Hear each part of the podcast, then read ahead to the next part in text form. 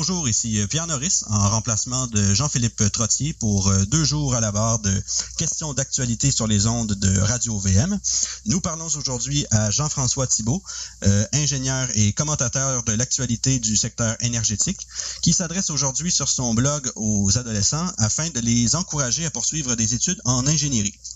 Mais d'abord, les dépenses et la dette de la ville de Montréal ne cessent d'augmenter. Une situation aggravée par la, la pandémie de coronavirus qui euh, ralentit considérablement la, la, croissance économique de la métropole. La Fédération canadienne des contribuables propose une série de solutions pour tenter de restaurer les finances publiques montréalaises et remettre Montréal sur les rails. Pour en parler, nous recevons euh, Renaud Brossard, directeur euh, Québec de la Fédération canadienne des contribuables. Monsieur Renaud Brossard, bonjour. Bonjour. Comment allez-vous? Ça va très bien, vous? Ça va bien, merci.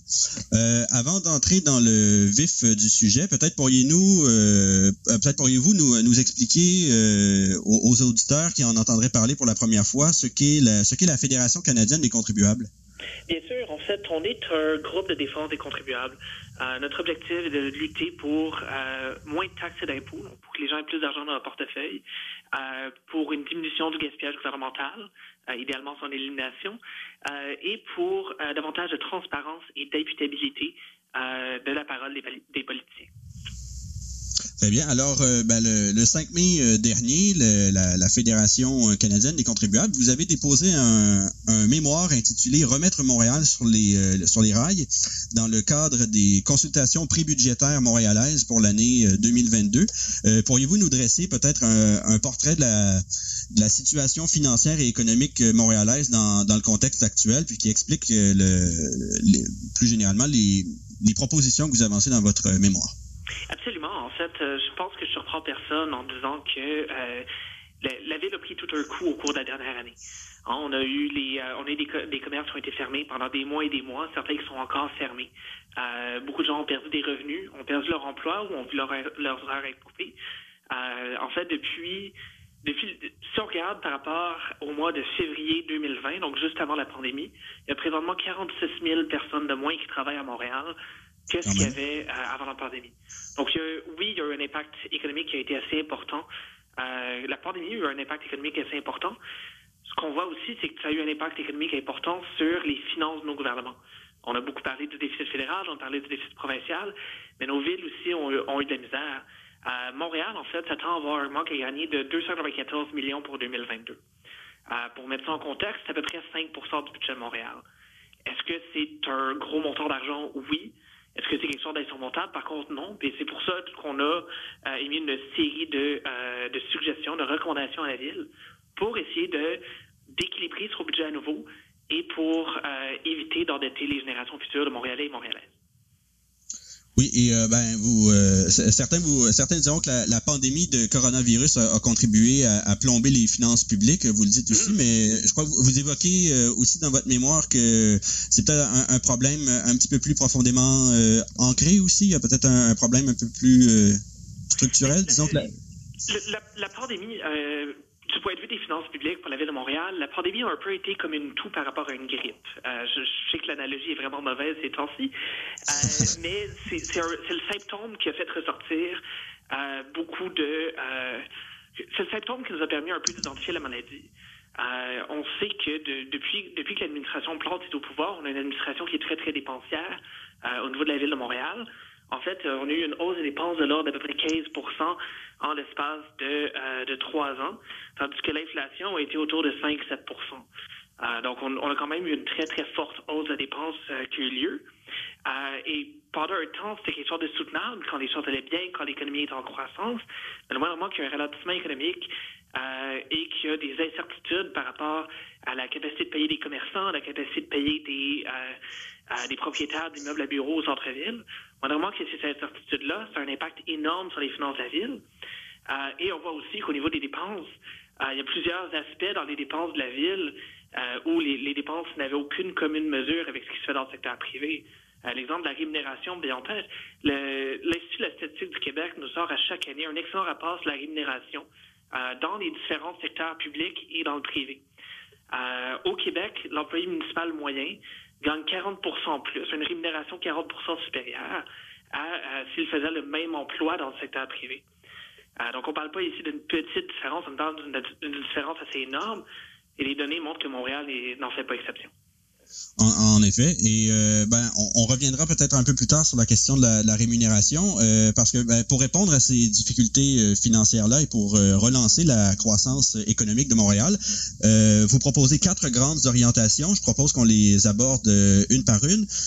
vous, vous évoquez d'abord l'importance de réduire les, ben, justement, c'est ça, les, dépenses en rémunération. En quoi les, en, quoi les revenus des employés de la ville de Montréal se, se, se démarquent-ils? Ben, vous, ben, vous l'avez dit un peu là, c'est euh, ça représente quand même beaucoup, mais par rapport aux, autres municipalités, vous, vous parliez du, euh, oh, privé. Oh, euh, et, je pense que c'est important de préciser quand je disais 40% c'est la moyenne québécoise, mais on a le, Centre de la productivité et de la prospérité au HEC qui vient nous confirmer que Montréal est en fait dans une situation qui est similaire, voire pire au reste des municipalités québécoises.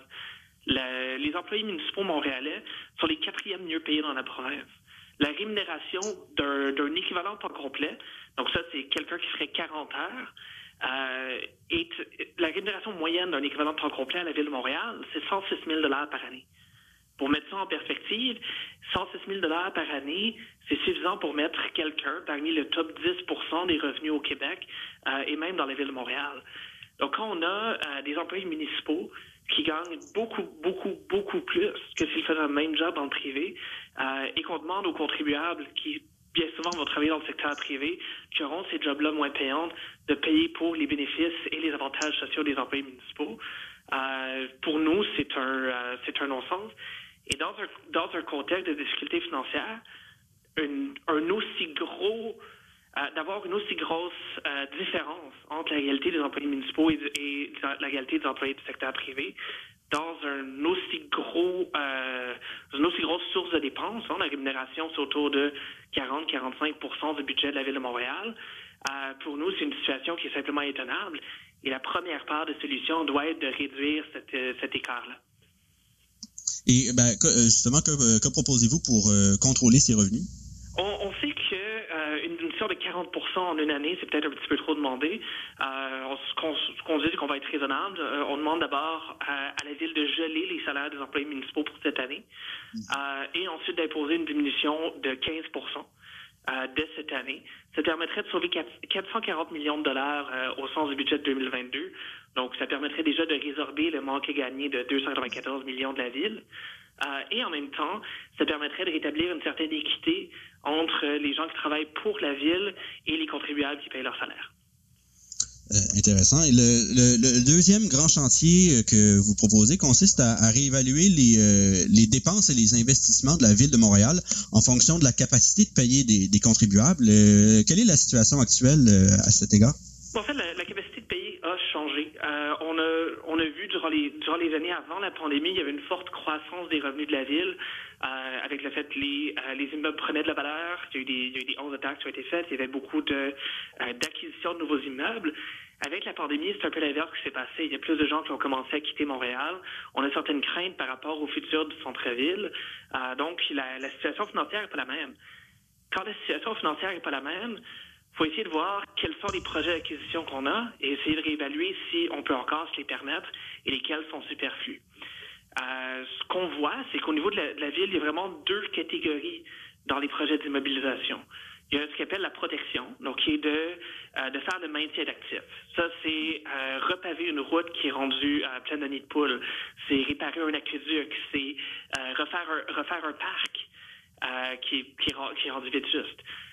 on sait qu'il y a un déficit d'entretien au niveau de la ville. Hein, pas mal tous les conducteurs montréalais ne seront peut-être pas surpris par ces chiffres-là, mais d'après la ville, il y a 40% des routes qui sont en mauvais ou très mauvais état. Euh, au niveau du réseau d'aqueduc, on a des pertes de 30% de l'eau qui est pompée avant même qu'elle se rende au robinet, euh, ce qui a quand même des, des ce, qui, occasionne des coûts assez importants. Euh, donc, ce qu'on demande à la ville, en fait, c'est de se concentrer sur le maintien des infrastructures existantes, sur le renouvellement des infrastructures existantes, avant de développer des nouveaux projets puis d'ajouter des nouvelles infrastructures. Euh, oui, donc euh, vous proposez avec ça de, tabletter les, le, développement d'infrastructures? Exactement, de, de, mettre ça sur pause et de, voir après ça, bon, euh, dans un deuxième temps, lesquels sont encore prioritaires et lesquels étaient des, des, projets qui auraient été le fun à avoir, mais pour lesquels nos, nos, moyens sont insuffisants. Il faut voir aussi que la ville de Montréal est quand même assez endettée. la dette représente le deuxième plus gros poste budgétaire à la ville. Il y a la police qui nous coûte, ben, la sécurité publique, donc police et pompiers, qui nous coûte 7,6 sous pour chaque dollar que la ville dépense.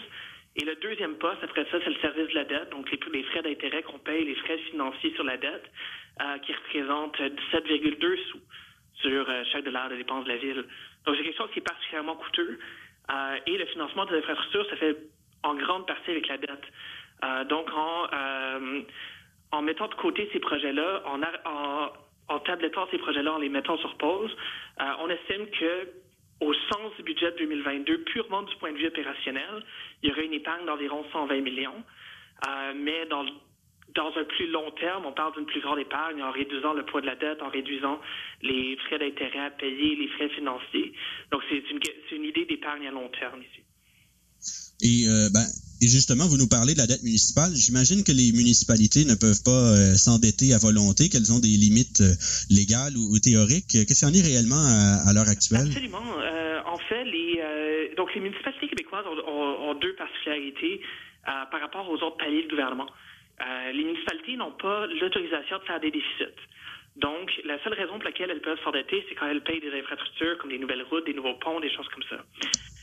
donc, d'un côté, ça aide à, à s'assurer qu'il y ait des budgets équilibrés, qu'on ne met pas une trop grosse facture sur d'autres générations futures. Euh, mais les, les, villes ont aussi adopté des mesures pour limiter l'endettement euh, et ils vont y aller par rapport à leurs revenus. Euh, donc, euh, la ville de Montréal s'est mis une limite de dette à 100 de, euh, de ses revenus sur une base annuelle. Est-ce que c'est respecté en ce moment? 120 Oh, quand même. Donc, on, a, on a quand même dépassé euh, la, la, limite d'endettement. Ça fait quelques années déjà qu'on a dépassé la limite d'endettement, mais on a un nouveau sommet.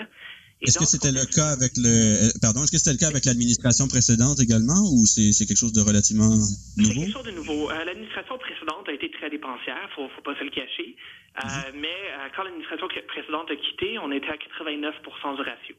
Donc, en l'espace de quatre ans d'administration plante, on a une administration qui a beaucoup, beaucoup, beaucoup dépensé. Euh, donc, ce qu'on propose à, ce niveau-là, ben, premièrement, en ralentissant euh, le rythme de dépenses pour le développement des mobilisations, on vient réduire le rythme de croissance de la dette, c'est certain. Euh, en fait, c'est avec le calcul qu'on a fait pour tabletter les projets de développement de nouvelles infrastructures, on estime que ça va permettre de faire baisser la dette de 188 millions par rapport au niveau de 2021, donc même pas par rapport aux estimations pour 2022.